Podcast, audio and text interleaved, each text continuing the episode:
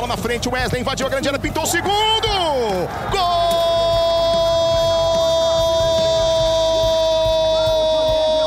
No talento de BP, beleza de bola pro Isaac!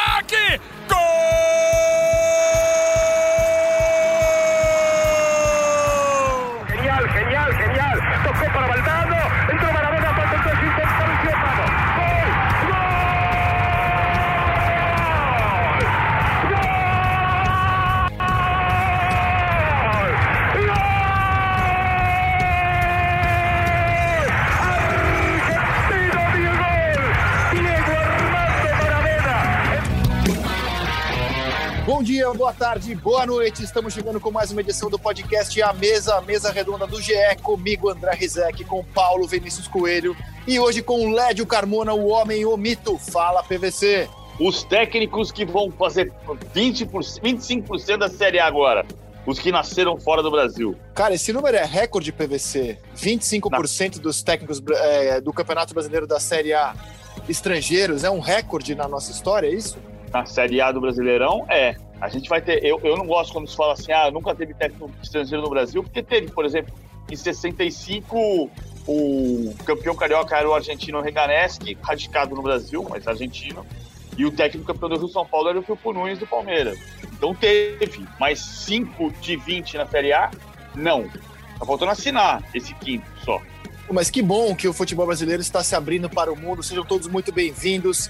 Lédio Carmona, você que é um homem internacional, bem-vindo a esse podcast A Mesa, Lédio Carmona. Bom, prazer. Prazer estar aqui com os amigos. 25%, como disse o PVC, agora bem menos conseguiram trabalhar com calma, né? com paz e, e tiveram retorno não só de resultado, mas também de reconhecimento. Né? Podemos dizer, inabalável, Jorge Jesus. Em construção, Domenech e Kudê. Os outros foram reprovados pela nossa pressa e imediatismo de sempre. Vamos ver se os que chegam agora vão ter paz para trabalhar. O Gareca, quando dirigiu o Palmeiras, durou dois meses. Dois meses. E o Paulo Bento? 18 jogos. o Gesualdo, 15 jogos. 15 jogos. O, o- o PVC, o Seleção vai mostrar hoje, a gente está fazendo esse levantamento, já que estamos diante de um recorde. Então, no Brasil, 25% dos técnicos da Série A são estrangeiros. Ótimo, maravilhoso. Isso é muito comum na Europa. E aqui nos nossos colegas latino-americanos, no México, na Argentina, a gente pode, pode dizer que o Brasil é o recordista na matéria é, diversidade é, internacional de treinadores, Paulo Vinícius Coelho? Eu estou aqui levantando de novo o, o arquivo que a gente fez ontem. A Argentina tem só, de 24 clubes, só um é uruguaio. Os outros 19 são argentinos. Mas técnico argentino está na moda, né? O técnico argentino tem competência, está fora do Brasil, está na Europa. Está fora da- da- do continente, está na Europa. No México, de 18 clubes, oito técnicos mexicanos e 10 estrangeiros. Cinco argentinos, três uruguaios, um peruano e um brasileiro, que é o Ferretti, que na verdade é naturalizado. Né? Então, digamos que metade. Se eu considerar o Ferretti, que nasceu no Brasil e é mexicano naturalizado, 50% dos técnicos do México são estrangeiros. No Brasil, 25% ainda estamos abaixo. Agora, é engraçado é o seguinte: a gente fala. No ano passado discutiu-se muito xenofobia no Brasil por causa da, do preconceito com técnicos estrangeiros. Eu não gosto dessa palavra, xenofobia. Se fosse xenofobia, você não se livrava do preconceito tão rápido para ter ah, cinco técnicos internacionais no Campeonato Brasileiro um ano depois. Agora, é engraçado que na Inglaterra, onde hoje dos 20 clubes, 12 técnicos são estrangeiros, contando um escocês e um norte-irlandês, então são 10 britânicos e 10 não britânicos.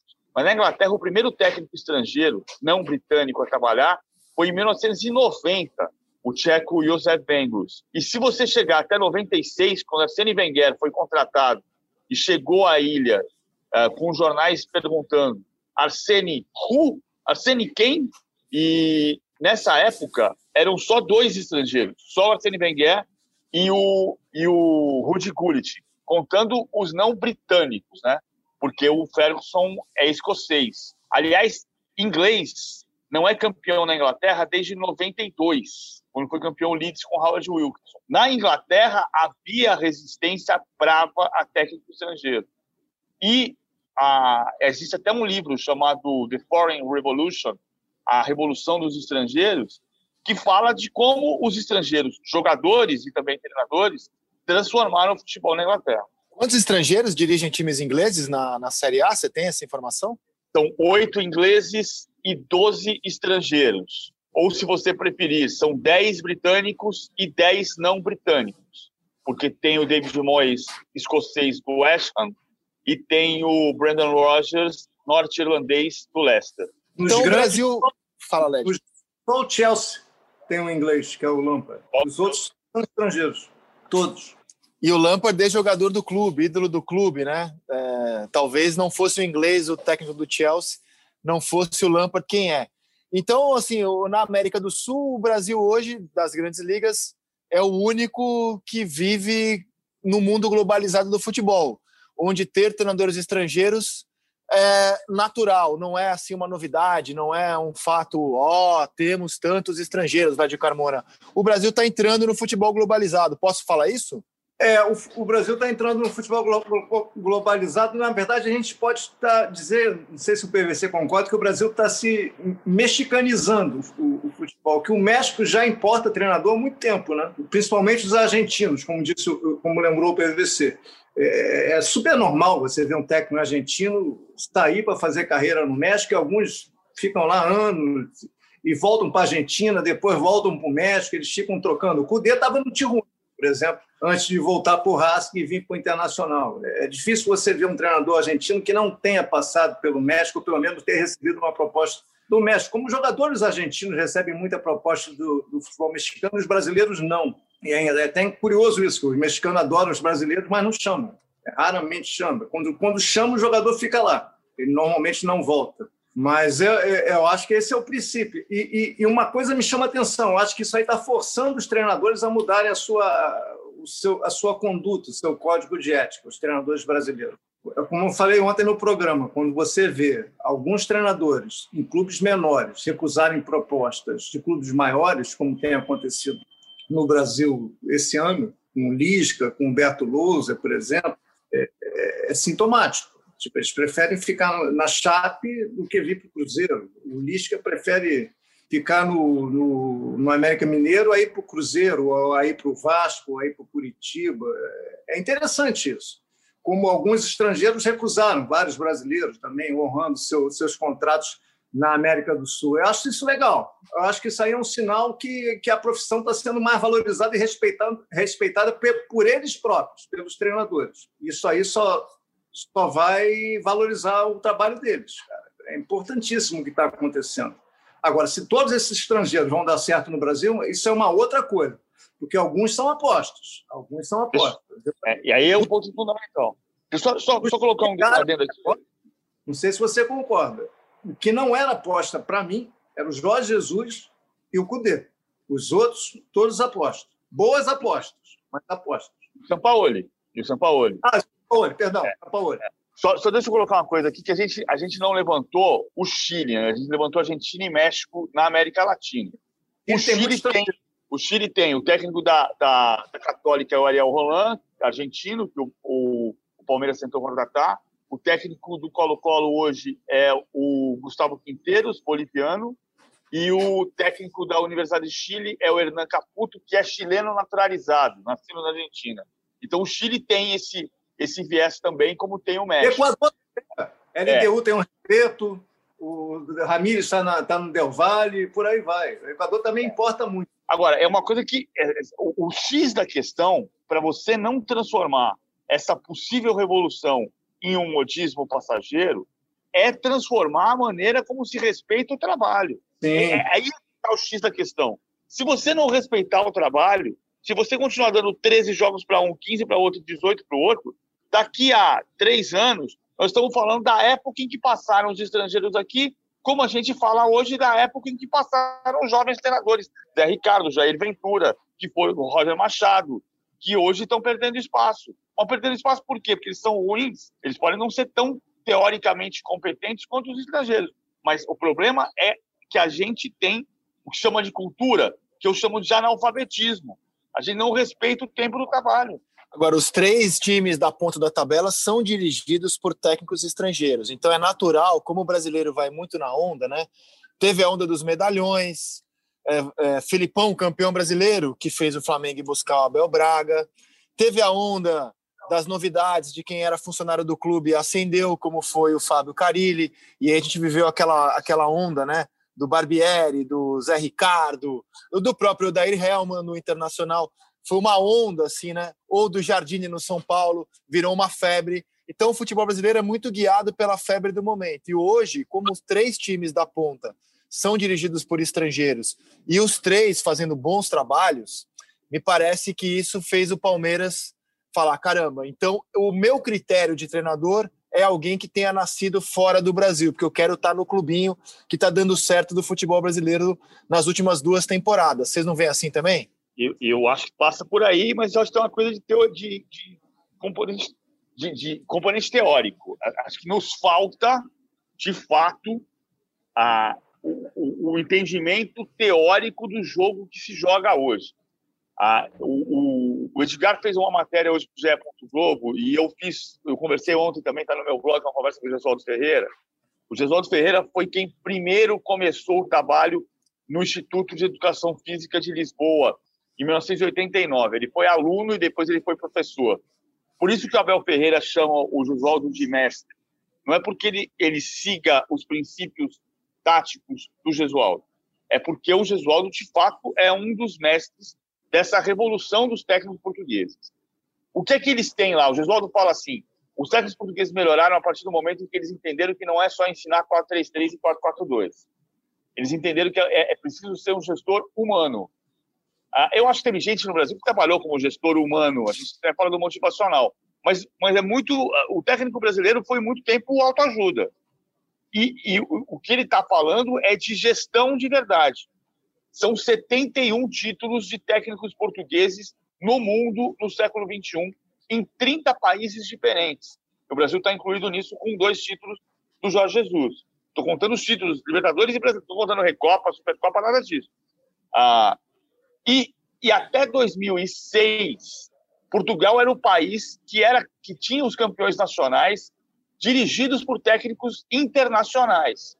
Hoje você olha, olha para o mercado internacional, você vai dizer, ó, não tem técnico inglês, campeão inglês, desde 92. Os últimos três campeões franceses foram um técnico alemão, um espanhol e um português. Os últimos, o último técnico campeão espanhol é um francês, radicado na Espanha, o Zidane, mas é francês. Os últimos técnicos campeões na Alemanha, o último foi alemão, mas antes foi um croata, um, um italiano e um espanhol. E em Portugal, o último estrangeiro campeão, na Itália, o Mourinho, campeão em 2010. Dessas ligas todas, o último, o único país que não tem técnico estrangeiro campeão desde 2006 é Portugal. O último técnico estrangeiro campeão português foi o holandês Coadriance em 2006. São 14 anos em que Portugal não recorre mais a técnico estrangeiro. E ao contrário, esporte, tem campeão grego, técnico português, tem técnico na, Itália, técnico português, o que não acontece, campeão brasileiro, português. Então, Portugal tem um, um, paralelo com a Argentina aí, né? Quando você diz que Portugal chegou nesse patamar de não importar mais técnico, é por isso que a Argentina também não, não trabalha com estrangeiros, porque os argentinos consideram que os técnicos deles são realmente muito bons, não precisam abrir a porta, não tem dinheiro para trazer técnicos de ponta na Europa e não precisam abrir a porta aqui para o nosso continente. E já emenda, até para me explicar melhor. Quando eu chamei de modinha, me refiro ao que eu acho que é o movimento dos dirigentes, mas em nenhum momento eu vou diminuir o trabalho do Cudê e do Sampaoli, porque para mim o trabalho do Cudê e do Sampaoli é, são muito bons. Eles são melhores do que os técnicos brasileiros que dirigem os clubes hoje da Série A. Eles são melhores. Apenas entendo que os dirigentes brasileiros chegaram a essa conclusão de importar treinadores graças ao sucesso do ano passado do Jesus e do Sampaoli. Não foi uma coisa pensada. Poxa, vamos é, mudar a filosofia. Não, olharam o que estava dando certo e decidiram copiar. Mas voltando à Argentina, é por isso então que os argentinos não importam? Eles são realmente muito bons treinadores? Acho que são duas coisas. É, eu acho que eles se consideram bons treinadores e a maioria dos clubes não tem dinheiro para pagar salários tão altos para treinadores estrangeiros. Eles têm um limite financeiro que o futebol brasileiro, em alguns momentos, até ignora. faz negócio sem ter dinheiro. Os argentinos, por, por incrível que pareça, têm mais o pé no chão que a gente. Então, eles têm bons treinadores, eles consideram que têm, bons treinadores e eles não têm dinheiro. Tanto que qualquer clube brasileiro que vá à Argentina buscar um jogador, normalmente, tirando jogador de River e Boca, vai e pega e contrata. Então, a questão do treinador é um pouco isso. Não sei se o PVC concorda, é uma questão financeira também. Os clubes chilenos têm mais ousadia do que os dos argentinos na hora de contratar um treinador estrangeiro. O argentino não vai, ele prefere procurar uma mercadoria, uma mão de obra dentro de casa. Mas eu, eu acho que o que está acontecendo é o seguinte, cara: o mundo abriu as portas, você não tem mais fronteira. A globalização chegou de vez. E a globalização espalha conhecimento. Conhecimento, o futebol está dentro dessa, dentro dessa ilha de conhecimento. E, e com, com, conhecimento espalhado, mais conhecimento, você aumenta o sarrafo. Quando você aumenta o sarrafo, o que você tem dentro de casa precisa mostrar serviço, precisa ser testado. E a gente não está conseguindo ver isso aqui dentro do Brasil. Por isso que os treinadores, os estrangeiros chegam aqui e conseguem dominar. E a gente não pode esquecer que o campeão pernambucano é português, né? A gente Sim. esquece sempre do, do, do, rapaz lá do Salgueiro. Exato. É, é, agora, eu acho que a porta vai ser arrombada de vez, Rizek, quando um treinador tipo, pegar um exemplo, Sapinto, que treina um elenco ruim, fizer um trabalho de ponta, entendeu? Quando um treinador o estrangeiro chegar aqui e fizer um trabalho com pouca mão de obra, porque Sampaoli, é, Jesus, Domenech, é, fazem trabalhos sensacionais, evidentemente que eles são muito bons, fazem trabalhos sensacionais, mas eles têm uma mão de obra sensacional.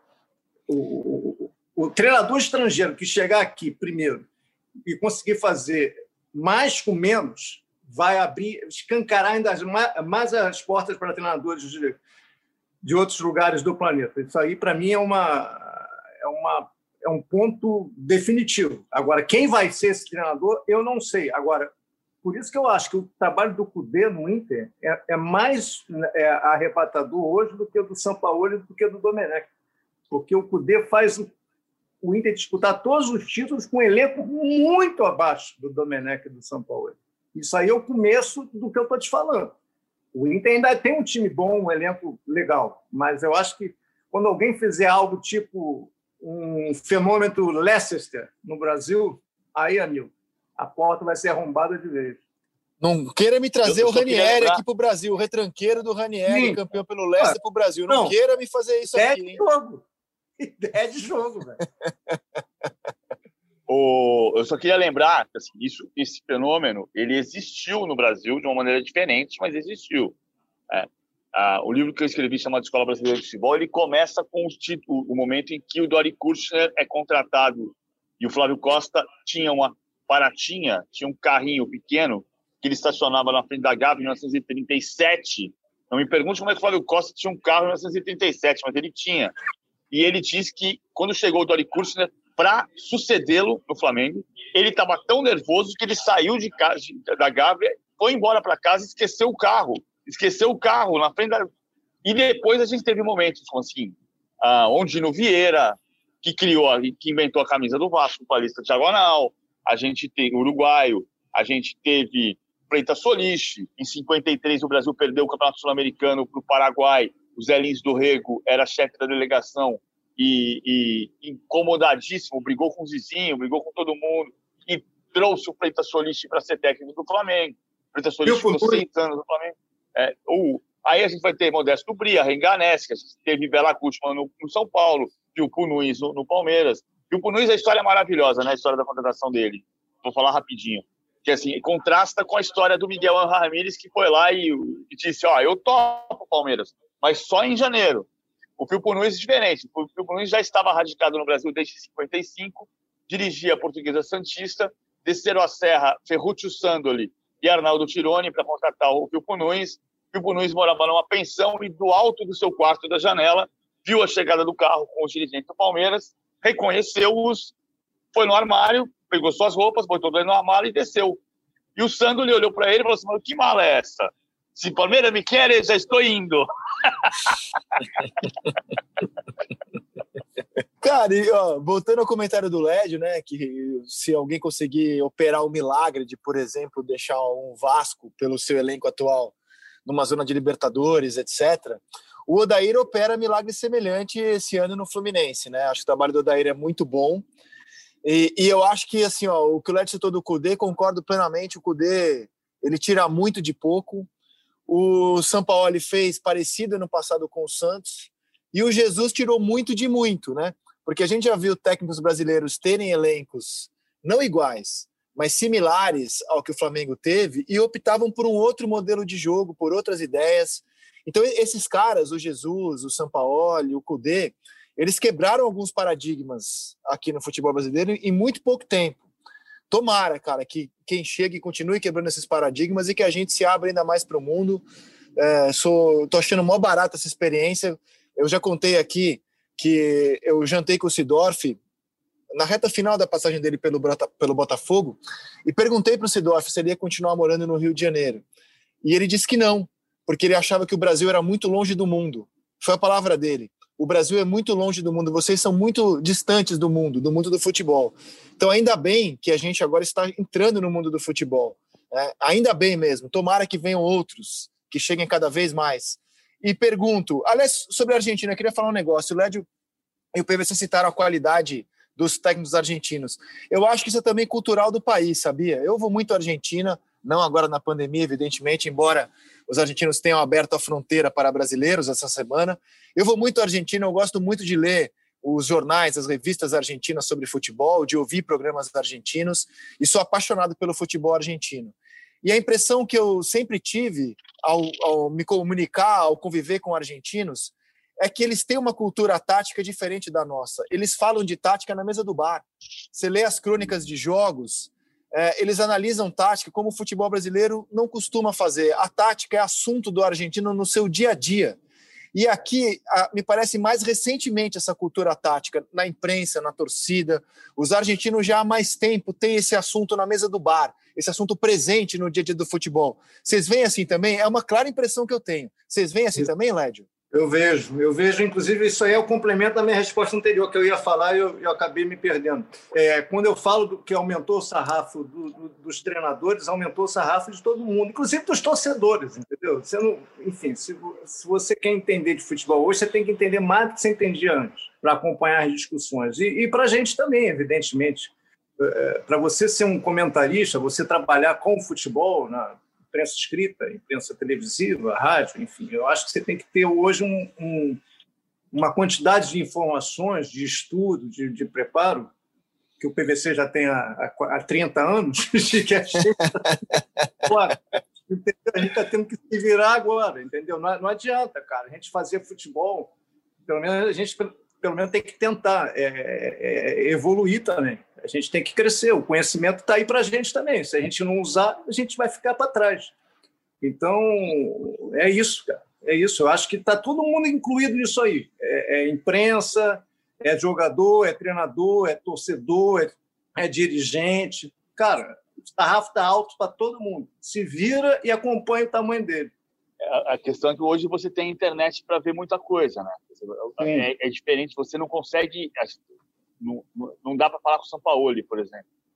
É, eu adoraria poder passar a mão no telefone e ligar para o São Paulo. O São Paulo não fala com ninguém. O Cudê já fala. Mas, assim, na internet você tem muita coisa. Você consegue é, ter acesso é. a muita coisa. Até ter essa discussão do se, se fez muito do jogo posicional e tudo mais, você é, tem um vídeo do Henry mostrando como é que o Barcelona em 2009 jogava e quando é que ele podia entrar para atacar o espaço.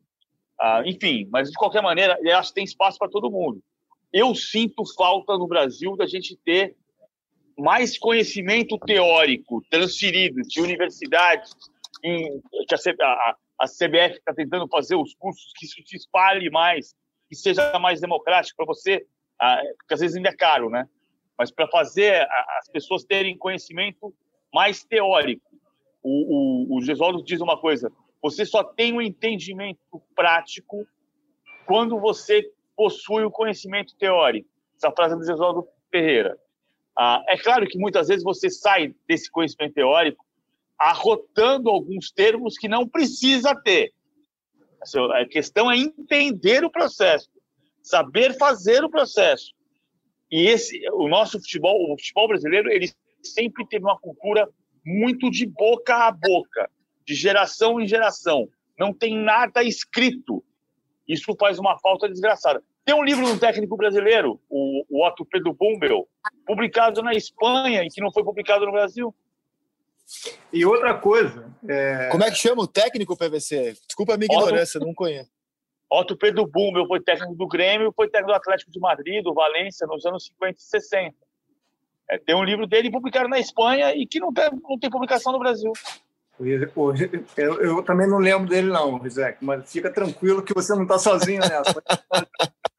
Agora é o seguinte, Rizek, é e só para completar, a nossa, a nossa responsabilidade é maior ainda como, de, como comunicadores nesse momento de transformação, que a gente tem que fazer a mensagem chegar na casa do cara lá do outro lado, do, do consumidor, de uma forma que ele entenda. Cara. Não adianta você é, estudar, a gente falar a gente aprendeu um monte de coisa sobre tática, sobre, sobre a evolução do futebol, sobre novos tempos e falar isso para o cara de um jeito que ele não vai entender nada em casa. Então, a forma de comunicar também é outro desafio que a gente vai ter nesse momento. Só queria contar uma história engraçada, até para mostrar como é que mudou o tempo, né, cara? Eu, eu sou te testemunha ocular da história. Eu vi PVC chegar no, no, a placar no seu primeiro dia, em 91, em janeiro 8 de, de fevereiro de 91. É. Ó, ele, a data, eu não lembro. Bom, eu estava lá, eu, enfim, Álvaro Almeida, a galera da placar, Jorge Tarquini. Era, na verdade, era semana e ação e placar. E o PVC chegou lá com aquela tradicional mochila dele de 500 quilos, né, cara? A gente ficava meio impressionado, cheio de livro, aquela coisa. O PVC hoje, ele ainda anda com aquela mochila pesada, mas deve, deve ter alguns quilos a menos, porque hoje tem internet, ele consegue pesquisar. Antigamente, ele botava a internet inteira dentro da mochila dele. Foi assim que ele chegou na Abril. Hoje ele pode até levar, ele ainda leva, ele anda com mochila pesada, mas bem menos, mais leve, porque ele entra no computador, tem tudo à disposição dele, além de toda a memória que ele tem. Agora, eram outros tempos, cara, e não era tão longe assim. Tem 29 anos isso. Impressionante, cara. As coisas são mudando. A gente nem, nem falava de internet naquela época. Acho que nem tinha ainda, né? não, internet é. Internet é, é. A, a, a, gente, inclusive, nós três temos história para contar juntos, porque fomos parte do, da primeira equipe do jornal Lance, né? Chegamos em 97 ao jornal e cobrimos a Copa do Mundo de 98 juntos. E vocês, não, vocês talvez não se lembrem, eu me lembro pelo trauma. O Olé da Argentina pediu um artigo, a gente tinha uma parceria Lance com o Olé, por que o Brasil vai ser campeão?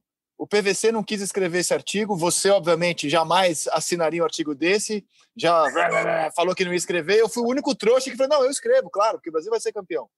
E a primeira linha do artigo era assim: ó, Zidane não é Maradona, um jogador capaz de ganhar a Copa do Mundo para seu país. Isso foi publicado pelo Olé no dia da final da Copa de 98, graças a Deus que não tem meme, não tinha meme na época. E então eu. eu, eu Defendeu o Bernard jogar 7x1, tudo, tudo é possível. Não defendi Bernard, não, não. Eu defendi o William no lugar do Neymar, viu? Se o Filipão tivesse me ouvido, não teria sido 7x1. Eu defendi o William, pode reler lá aquele tweet. É verdade, o William. O William no lugar do Neymar. Mas é. é o, eu, eu queria falar do, do Maradona pelo seguinte: há várias maneiras da gente ver futebol. Eu hoje sou um apresentador, então eu trago os especialistas para o programa e eu gosto muito mais, confesso, gosto muito mais de ver o futebol pelo ângulo dos personagens do que pelo ângulo da tática. É óbvio que eu tenho que ver também o futebol pelo ângulo da tática, mas eu gosto de ver futebol pelo ângulo dos personagens. Então, depois desse dia de 98, eu passei a seguir o Zidane, e o Zidane é um dos ídolos que eu tenho no futebol. Mas Diego Armando Maradona Franco completa hoje 60 anos e é um dos maiores personagens da história desse jogo que amamos e só estamos aqui porque amamos futebol. Eu quero um registro de cada um, a, a relação de vocês, a admiração, ou o bode, o ódio, o que seja, desse personagem que certamente entende muito pouco de tática, né? A passagem dele pela seleção argentina foi um fiasco danado, mas é um dos personagens mais fascinantes da história do, do esporte que amamos. Lédio Carmona, Maradona para você, Maradona sessentão nesta sexta-feira. Ah, Maradona foi um espetáculo e, e, foi um espetáculo poder cobrir o Maradona, né, cara? Eu, eu tive dois momentos assim muito próximos do Maradona que me impactaram muito. Em 89 na Copa América, é, eu e a Isabel Tanese, né, que hoje ainda trabalha na Federação Paulista, se eu não estou enganado, ela, ela era repórter da, da, da TV Manchete, a gente conseguiu entrevistar o Maradona lá no Hotel Castro, em Goiânia, numa quarta-feira à noite, estava rolando uma, Copa, uma, uma, rodada de Copa América dupla lá no Serra Dourada. O, o, ela, não vou nem ter o crédito, ela conseguiu uma entrevista com com Maradona exclusiva. A gente abandonou os jogos e fomos lá entrevistar o Maradona. Ela me convidou para ir com ela. E foi muito bom. Tipo, foi 40 minutos de conversa numa salinha lá do Hotel Castro e muita história, muito carisma e ele muito muito atencioso. Foi um momento muito legal aquele. E era era a Copa América do Maradona, por mais que fosse no Brasil. o grande objetivo de todo mundo era entrevistar o Maradona naquele ano. E, e, graças a Isabel que me convidou, eu consegui estar junto com ela naquela entrevista. E a segunda foi um ano depois, na Copa de 90, lá no Galeal, quando a Argentina eliminou o Brasil, e a gente estava esperando, ainda não tinha zona mista naquela época. A gente estava eu estava cobrindo a Argentina naquele dia. Eu fazia a seleção, mas naquele dia me botaram para fazer a Argentina. E a gente ficava na porta do ônibus, assim, alguns metros do ônibus, para ver se pegava alguma coisa os jogadores. Tinha coletivo do técnico, eu estava atrás dos jogadores. Eu não sei o que aconteceu, que abriu, eu segui o Candinho, Candinho Garcia da Rádio Bandeirante, não era isso? Candinho? E o Ligeirinho. Sim, Os dois, o Ligeirinho e o Candinho, você sabe que eu gosto dessa galera de rádio, estou sempre com eles, eu gosto, eu gosto do pessoal de rádio, eu ouço muito rádio. Eles entraram no ônibus, cara, e eu fui junto, eu falei, vou junto, né, cara? tá, tá podendo entrar. Cara, quando a gente entra, os jogadores da Argentina estão todos abraçados ao Maradona dentro do ônibus, cantando, e ele comandando a, a, a cantoria, e a gente olhando, e ele chamava a gente para participar. A gente ficou meio assustado, né? Vamos para onde? Vamos cantar com os argentinos, vai pegar mal para caramba. E, e, e, não tinha máquina na época, a gente não estava com máquina, a gente estava com microfone, com caneta, eu estava com caneta. E aquilo nunca mais esqueci. A liderança do Maradona dentro daquele ônibus, comemorando, sacaneando, um monte de música sacaneando o Brasil. E os jogadores do lado dele, totalmente tietes do Maradona, ele comandando a festa dentro do ônibus, eu, eu dentro daquele ônibus, até que alguém, claro, chegou e mandou a gente sair fora. Né? E saímos fora de fininho. E, mas foi legal. Foi, foi uns dois momentos assim é, que me marcaram com Maradona, em 89 e com 90. E depois eu não encontrei mais com Dom Diego, não, nunca mais vi. Preciso ligar para eles. Seria um papo impagável. Lédio Carmona com Dom Diego Armando Maradona. PVC para você, hein? Maradona para Paulo Vinícius Coelho. Maradona é um monstro. Assim, eu não, é engraçado, eu nunca entrevistei o Maradona. Ele fugiu de mim numa uma, uma missão que eu fracassei. Em 96, eu fui para Buenos Aires para tentar entrevistar o Maradona e marquei em diversas pelo menos três ocasiões, em três lugares diferentes, e ele, ele furou. Tinha um jogo Boca e River, eu assisti o jogo Boca e River, fiz a matéria de Boca e River. Foi o famoso jogo em que o, o, o Maradona beijou a boca do Canidia. Boca 4, a River 1, jogavam no Boca Maradona, Canidia e Veron, e jogavam no, jogavam no, no River Plate Ortega e Francesco, e 4 a 1 para o Boca. Mas eu não consegui entrevistar o Maradona. É, é um monstro sagrado assim, é, tem, tem uma diferença, eu acho, um pouco do que a gente viu o Maradona, isso é, é só uma constatação. A gente viu me, muito menos o Maradona do que a gente viu nessa década Cristiano Ronaldo e Messi. Por quê? O campeonato italiano passava um jogo por semana no Brasil. Então, uma semana você via Napoli e Juventus e o Napoli, o Maradona arrebentava com o jogo. E na semana seguinte passava Milan e Inter e duas semanas depois passava Napoli e Milan e o Maradona não arrebentava tanto com o jogo. Seja, na semana passada ele jogou muito. Você viu? Não viu, porque não passava. Então a gente viu menos. Maradona, Maradona também, quando você tá o tempo inteiro vendo, o imortal vira mortal. O Maradona, um dos fatores dele ser tão imortal é que ele foi visto por pouca gente todas as vezes. Ah, eu acho que, enfim, é, mas ele é uma é a história do futebol, né? Uno, el mejor jugador del mundo em todos os tempos é um dos melhores da Argentina. Essa frase é espetacular. Maradona ou Messi, Paulo Vinícius Coelho? Para o ímpar só pode escolher um, Maradona ou Messi? Eu, eu voto, eu decidi ter coragem de falar Messi, porque, mas eu explico por quê. Eu vi o Messi muitas vezes no estádio, o Messi foi o maior jogador que eu vi no estádio, e eu vi o Messi no ápice. E o Maradona eu vi no estádio, mas eu não vi no ápice. Então, por isso eu voto Messi. Mas eu acho, eu tenho a impressão disso que eu falei. O Messi, a gente viu impressionantemente jogar quarta e domingo, quarta e domingo, quarta e domingo, quarta e domingo, e você não fala, o Messi jogou mal ontem. O Messi jogou bem, agora não, agora ele tá jogando mal. Mal, bem, mal, bem, mas ele passou 10 anos que ele jogou bem, bem, bem, bem, bem, bem. O que provavelmente também aconteceu com o Maradona. Só que o Maradona, a gente não teve a oportunidade de ver todo o jogo bem, porque não passava todo o jogo. Na verdade, se você estudar um pouco a história do Maradona, ela é muito irregular, até por questões físicas, né? O Maradona não teve a regularidade do Messi, eu acho que isso a gente pode afirmar com segurança, né? A passagem do Maradona pelo Sevilha, a passagem do Maradona mesmo pelo Barcelona, teve lampejos espetaculares, mas não foi uma passagem marcada pela regularidade, né? O Messi é um jogador de maior regularidade do que o Maradona, eu acho que isso é inquestionável. Mas e você, Lédio? Maradona ou Messi? Ah, Messi. Messi, porque eu acho que é, é um pouco de, é, de, cada coisa que vocês falaram. O Messi tem uma, uma carreira grande, regular, mesmo nos anos que ele não foi muito bem, como na última temporada, ele, ele teve números ainda impressionantes. Ele é genial, como, como o Maradona é. é. E ele teve uma gestão de carreira melhor que a do Maradona. Uma gestão de carreira melhor que a do Maradona. E, e tem esse aspecto. A gente viu muito mais, né? a gente tem muito mais para para votar. Acho que o Messi não fez uma Copa como o Maradona fez mas ele teve uma carreira melhor que a do Maradona, entendeu? Eu, eu escolheria o Messi. Escolheria não, escolho o Messi. É, eu fico com o Maradona, mas tem muito de questão afetiva e pessoal aí. Em 86, eu era um risequinho de 11 anos e eu tive uma meningite brava, eu quase morri. E eu fiquei a Copa inteira deitado, né, na horizontal. Então eu me lembro muito dessa Copa de 86 porque eu não conseguia sair da cama, com febres altas, sofrendo, e na horizontal, na horizontal. Então eu vi tudo que passou na TV brasileira daquela Copa. E eu cresci, cara, com meu pai dizendo para mim que nunca o futebol ia ter alguém como Pelé e o Garrincha. Então Pelé e Garrincha para mim eram coisas inatingíveis, ainda mais quando eu ia no cinema e via o canal 100, eram meus super super-heróis para mim. Caramba, nunca vai ter um cara driblando 10, 10 jogadores e fazendo um gol. Aí eu vi o Maradona em 86 e fiquei alucinado, moleque, né, apaixonado por futebol. E é um personagem fascinante. Não estou me referindo ao personagem, às opiniões políticas, a vida pessoal dele, estou me referindo à complexidade que é a vida do Maradona e o que foi a Copa dele de 86.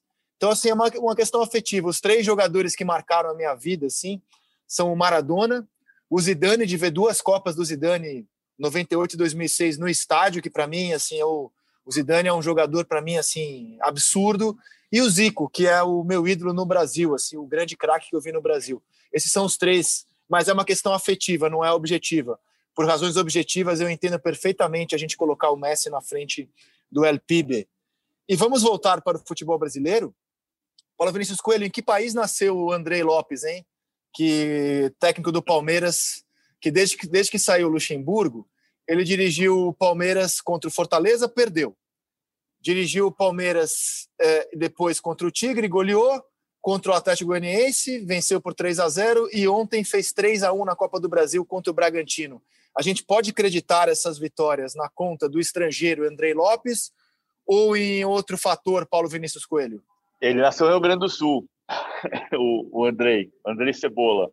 Aí eu não aguento mais esse negócio de ismo. O único ismo que eu gosto é jornalismo. Eu, eu ia falar, cebolismo, é. cebolismo, harmonismo, esquece é. isso. É, pelo amor de Deus.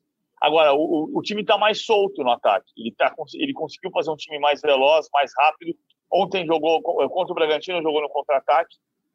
Ele, ele atraiu o Bragantino, recuperou a bola com muita força de marcação e colocou velocidade. O Wesley ganhou uma confiança absurda, ele está com muita potência e uma capacidade de definição das jogadas que o Rony não tem do outro lado. E, e o, o, Gabriel Menino se firmando como lateral direito, está mais discreto quando jogava no meio, mas está firme. E o Zé Rafael e o Rafael Veiga ganharam também confiança, porque tem sequência de jogo. O Palmeiras está bem, fez 11 gols. Depois do Luxemburgo, são quatro jogos, três vitórias e uma derrota 11 gols marcados e 3 sofridos. Chama atenção esse número, 11 gols marcados em quatro jogos. São quase três gols por jogo.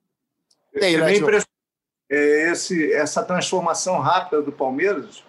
Parece que os jogadores foram destravados, né? que, eram, que tinham uma trava e que, que o, o Andrei foi lá sem muito esforço, destravou e o time começou a fluir. Não estou dizendo que é uma máquina, que é o melhor time do Brasil, que vai ganhar um campeonato brasileiro, vai ganhar isso. Mas parece que ele, ele só simplificou o processo, entendeu? Ele deixou os jogadores mais livres, mais leves, mais soltos e o jogo fluiu, entendeu? É, é, é eu acho que é muito cedo para você ter uma, um, um, diagnóstico completo, mas eu, eu acho que, a princípio, ele, ele fez o, o, básico, deixou os jogadores com, com sentimento de liberdade, com confiança, como disse o PVC, e o time começou a fluir. Se isso aí é uma coisa duradoura ou não, a gente não vai saber que o português está chegando.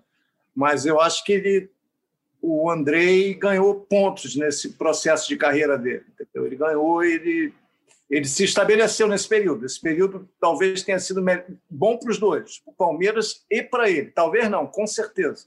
Porque o Abel vai herdar um time com muito mais confiança, com muito mais é, respaldo com o torcedor, mais leve, com, com, com, com mais irresponsabilidade no bom sentido e, e, e, vai ter mais facilidade nesse início de trabalho dele, graças ao André. Agora, o diagnóstico ainda não dá para ser completo sobre por que essa transformação total, mas eu acho que o caminho é esse aí que eu e o PVC falando, me parece que seja.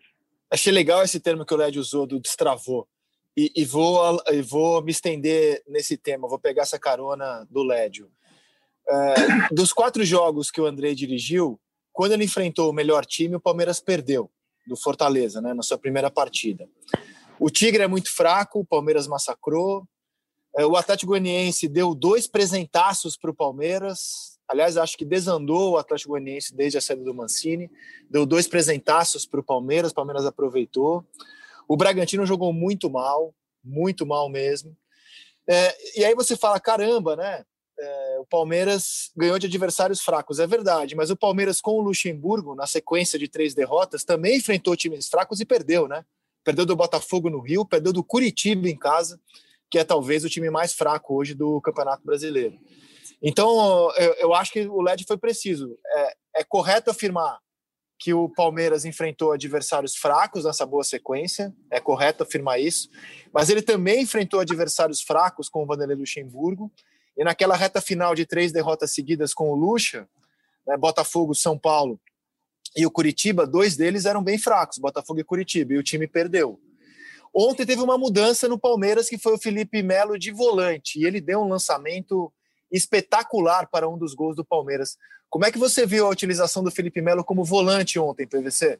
Bom, primeiro está se cobrando do Patrick de Paulo a mais dedicação nesse momento. É, por isso, aparentemente por isso, ele foi para o banco de reservas e o Felipe Melo foi de volante.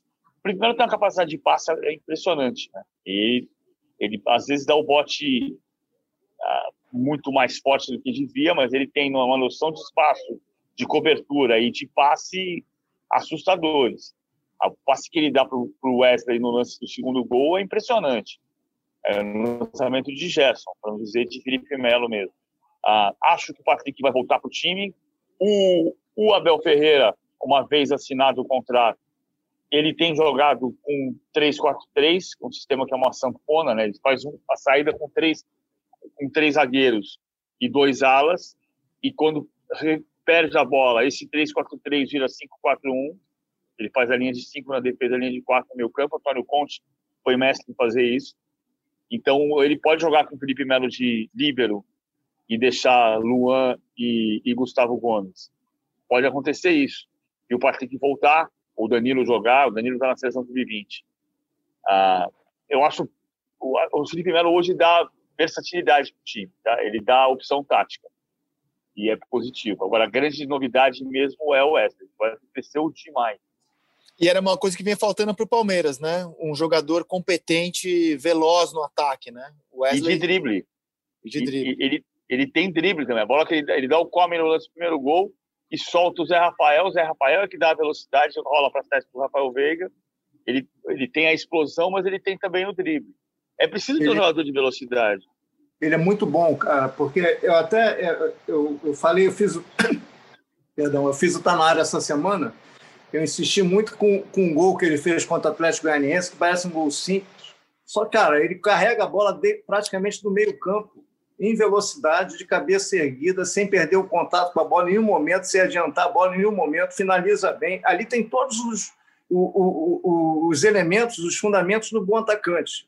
Arrancada, velocidade, domínio de bola, cabeça erguida, capacidade de finalização. Ah, é um gol simples e tal. Ah, cara, ele correu o, o, campo inteiro, metade do campo inteiro sem perder contato com a bola, sem abrir, sem perder, sem, sem, sem, sem, perder o espaço para finalização, sem deixar o adversário chegar. Achei um gol é, perfeito, cara, perfeito de um centroavante, de um bom centroavante. Ali ele deu a carteirada. Eu sou um bom centroavante. É um gol simples, cara, mas não é qualquer um que faz aquele gol. É um bom centroavante. Ele tem todos os fundamentos. Acho que esse jogador aí vai acontecer e vai ser muito bom. Vai ser muito bom, muito bom atacante. É assustadora a capacidade do futebol brasileiro de a cada ano revelar bons jogadores. É assustador. É, vou, vou citar alguns que ou surgiram ou despontaram nesse ano, porque alguns já estavam aí há algum tempo. Ó, a gente tem no São Paulo o Gabriel Sara, o Brenner, o zagueiro Diego. No Palmeiras, o Patrick de Paulo, o Gabriel Menino, que já é jogador de seleção, o Gabriel Veron, o Wesley. No Flamengo, caramba, você tem o Hugo, que é um goleiro para 10, 15 anos, em altíssimo nível, o Natan, zagueiro, o Ramon, lateral esquerdo, só para citar assim, os que mais se destacaram, porque todos ali me parecem muito bons, inclusive o Noga, que fazia a dupla com o Natan no sub-20. Surge garoto bom. O prêmio, você tem o PP, PP, o João Paulo, goleiro do Santos, que também é bom goleiro, também é bom goleiro. É assustador como a gente revela jogador ano após ano, ano após ano. Você viu, você viu o ataque do Ajax nessa semana na Champions? David Neres, Tadic e Anthony. Anthony está muito bem no Ajax, cara. É. Muito bem. A adaptação dele foi a jato no Ajax. Foi muito é. rápido. Definitivamente, jogador não é o problema do futebol brasileiro. E o Lédio citou o Grêmio. Eu assisti ao jogo do Grêmio ontem. O Grêmio, impressionante como nesse ano não consegue jogar bem, está muito travado. Vou usar a expressão do Lédio, travado, né? Juventude perdeu um gol inacreditável mas um alento, assim, para mim, uma visão positiva nessa vitória do Grêmio, com o futebol ruim, ao meu ver, foi a entrada do Jean-Pierre no segundo tempo. Cara, o Jean-Pierre é um sopro de lucidez, assim, ele, ele tem umas inversões de bola. Cara, eu gosto muito do Jean-Pierre. Tomara que ele consiga se, seguir a carreira dele sem lesão, porque ele pode melhorar muito o time do Grêmio. E você, Lédio Carmona, que visão tem deste Grêmio que sofreu para ganhar do Juventude de pintado ontem na Arena? Pois é, eu, eu gosto do Jean-Pierre, mas ele, ele, além das lesões, ele precisa ser mais explosivo, né? ter um pouco mais de participação no jogo, um pouco mais sanguíneo, como gostam de dizer. Eu acho que o Grêmio, é, um Grêmio para mim é um mistério, que ele, que ele tem um time bom, ele revela os jogadores, Ferreirinha, é, PP, o Isaac. Você sabe que aquele time que jogou ontem, Matheus Henrique, Lucas Silva, Isaac, Ferreira, PP, é, é, pode jogar mais. E os caras não jogam, não acontece. É, é, e aí você começa a tentar identificar se é uma questão tática, se é uma questão técnica. Técnica não é, eles sabem jogar. Pô, tática, esse Grêmio aí do Renato está com o mesmo treinador há quatro anos. Eu, eu, acho que é um grupo meio acomodado, entendeu? É, é, eu costumo falar isso, o Grêmio meio que escolhe o jogo, o time do Grêmio. Esse jogo a gente vai jogar com essa intensidade. Esse jogo... É... Quais foram os melhores jogos do Grêmio que você lembra esse ano? Foram os seis grenais, que eles jogaram bem, e o jogo contra o Flamengo no Maracanã. Eu, pelo menos, vejo assim. Foi um a um, o Flamengo só empatou no final, o Grêmio fez um bom jogo. Parece que, ele, que, que, o time do Grêmio é movido a desafios. Quando o jogo é muito difícil, eles se dedicam ao jogo. Quando o jogo é mais ou menos, eles, eles fazem o protocolar. Mas não pode ser assim. Agora, é impressionante como o time joga um Grenal de um jeito, ou um jogo contra o Flamengo de uma maneira, e o jogo contra os outros adversários, principalmente os menores, com, de uma forma insuportável de ver jogar. Ontem eu confesso, chegou uma hora eu desisti. Eu falei, vou ler um livro, estava chato demais. Fez bem. Muito que livro você leu, Lédio Carmona? Que, qual a dica literária que você pode dar nesse podcast? Cara, eu estou lendo um livro que não é uma boa sugestão, mas eu estou lendo. Eu posso falar para você. Precisamos falar sobre Kevin. Você, evidentemente, você viu o filme. Sim. E e o livro, é, ainda mais para você que vai ser pobre, eu acho que não é uma boa leitura, mas é, é, cara, é, mas é uma boa leitura, é uma boa leitura, que ali é um, é um, é um testemunho da mãe sobre a, as falhas que ela teve no, no processo de criação. do Kevin, que é um personagem fictício. O Kevin não é um personagem é, factual, não aconteceu. Os Estados Unidos teve, teve, tiveram outros Kevins, mas esse do livro é um personagem fictício, graças a Deus. Esse aí não aconteceu, fica mais fácil para ler. Eu estou lendo Metrópole à beira-mar, do Rui Castro, que é um livro sobre o Rio de Janeiro dos é anos 20. É, o Rio de Janeiro pós-febre espanhola. Muito interessante, né? pós-pandemia da febre espanhola, que foi muito cruel aqui no nosso país, especialmente com o Rio de Janeiro. Né? No Rio foi um negócio absurdo. Recomendo, Metrópole à beira-mar. E fazendo um gancho horroroso, quem leu bem o jogo ontem foi o Matheus Henrique, voltando de Covid. Jogou bem o Mateuzinho, cara. Outro jogador que eu gosto muito dele, assim, jogou bem, mas o time do Grêmio tá, tá ruim e, mesmo. E aí, PVC? E a, e a incisão de saco da história da camisa da, da chuteira laranja? O Grêmio bota um outubro rosa no peito e o cara não pode usar a chuteira laranja. é, nem, o, nem o rosa é vermelho e nem a laranja é vermelho. Nem essas duas coisas. Agora, eu acho que o Grêmio está rejuvenescendo. Assim, eu acho que é uma montagem equivocada do elenco do Grêmio no começo do ano, que o Grêmio jogou muitas partidas com sete jogadores acima dos 30 anos. Ontem ainda teve quatro. Mas esse meio-campo rejuvenescido precisa ter. E a, a, talvez o time melhore de fato se o Jean-Pierre voltar a jogar, ele não tem sequência. O Isaac ontem como meia funcionou. E o Ferreirinha do lado direito. Assim, ele, ele colocou dois pontas abertos e o, e o Isaac por dentro para tentar fazer um time que chegue mais à frente com mais rapidez. Mas não foi bem. O time não foi. Não, era para ter empatado o jogo, né? Se o Breno Lopes faz o gol. E ó, nessa reta final de podcast, a gente sempre projeta a rodada do fim de semana, cada um escolhe um jogo para chamar de seu e dissertar sobre ele.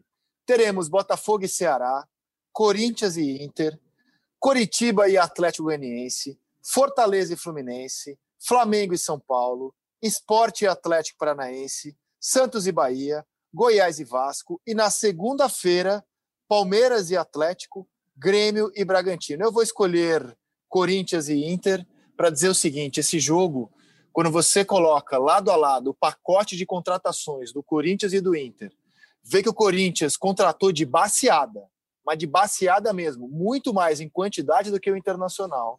E jogadores até que você olha, pô, os caras têm um certo currículo, né? Um já foi eleito o melhor da América, é, outro defende seleção, caramba, né? Cantígio, Otero, Casares, Fábio Santos, Luan, Léo Natel.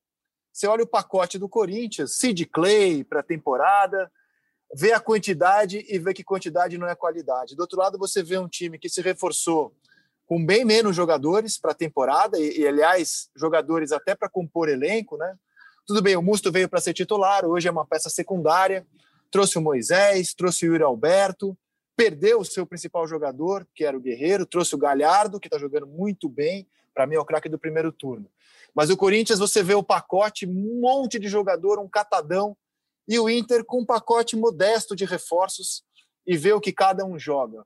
Para mim é um jogo que escancara a incompetência do futebol corintiano, a maneira como o Corinthians é, se preparou muito mal para o ano, com quantidade, inclusive de técnicos, né? já está no seu terceiro, e o outro lá que faz um trabalho espetacular, que é o Cudê, junto com o Rodrigo Caetano no futebol do Inter, que conseguiram montar com muito pouco um excelente time que tem tudo para terminar o primeiro turno na ponta. Para mim é o jogo que escancara a incompetência contra a competência, o duelo de sábado na Neoquímica Arena. Qual é o seu jogo, Paulo Vinícius Coelho? Flamengo e São Paulo. Porque são os dois que podem ganhar o turno, o Atlético e o Inter também podem. Mas o ano passado o, o, São Paulo foi o único a empatar com o Flamengo no Maracanã, com o Flamengo mandante, né? Porque com Jorge Jesus, com Jorge Jesus e Flamengo mandante, o Fluminense empatou como visitante no Maracanã e o São Paulo empatou com o Flamengo mandante. Só que o São Paulo a gente não consegue olhar, eu não consigo olhar para o São Paulo e falar vai ganhar o campeonato. Por outro lado, é o time que tem a liderança por pontos perdidos. É o time que perdeu 18 pontos, o Flamengo perdeu 19. Então vamos ver Flamengo e São Paulo. Lédio Carmona. Eu ia votar, eh, escolher Palmeiras e Atlético, mas eh, como vocês escolheram o jogo de cima, eu vou escolher o jogo de baixo. Eu vou escolher Goiás e Vasco, porque é o seguinte: é, o Vasco tem dois jogos a menos. É, tem dois jogos a menos. Né? O, o Goiás é, tem, também tem dois jogos a menos. Se o Vasco tropeça nesse jogo, ele, ele, ele tem grande chance de afundar mais na tabela e, e, e, ficar muito pressionado. Esse é um jogo para o Vasco ganhar de qualquer maneira, por mais que o Goiás tenha a sua, sua tradição. E o Goiás também, evidentemente. Agora, se o Vasco não ganhar, ele vai afundar e vai deixar o time que está na, na, na, lanterna ficar só a, a, quatro pontos dele também com jogos, com jogos a menos. Acho que é um jogo dramático na parte de baixo. Se o Vasco ganhar, ele vai subir cinco posições, quatro ou cinco posições e ficar numa posição bem até relaxada, até porque tem dois jogos a menos. Se perder, o Sapinto vai começar a entender o que é crise de treinador no Brasil. Lédio Carmona, que prazer, que honra tê-lo aqui conosco. O senhor que agora milita também no jornalismo, no colunismo social. É um prazer aqui tê-lo no podcast A Mesa, cada vez mais um jornalista completo, Lédio Carmona. Um Obrigado, beijo para o senhor, Lédio, grande abraço e até a próxima. Um abraço, amigo. Beijo, beijo. Beijo em beijo. casa, beijo Zequinhos. É, dois, hein? Um beijo. Dois. Sobrinho dois. Neto. Sobrinho Neto. Paulo Vinícius Coelho, até logo mais no Seleção Sport TV desta sexta-feira, meu velho, e um grande abraço para o senhor. Olha só. Como é que é, Lédio? Como é que é? Vou ver vocês de casa, vou ver daqui. Muito bem, é, será Beijo, muito bem-vindo. Tá Mas rolando o vídeo. Eu troca de às 11h30 da noite. Tá, tá no YouTube, tá no YouTube o vídeo do Abel Ferreira chegando no, no aeroporto de, de Atenas e se despedindo dos jogadores na esteira rumo ao Palmeiras. Tá Rumo ao Palmeiras. Muito bem, meus amigos, ficamos por aqui. O podcast A Mesa volta na segunda-feira. Tenham todos um excelente fim de semana com muita saúde. Até lá. Tchau.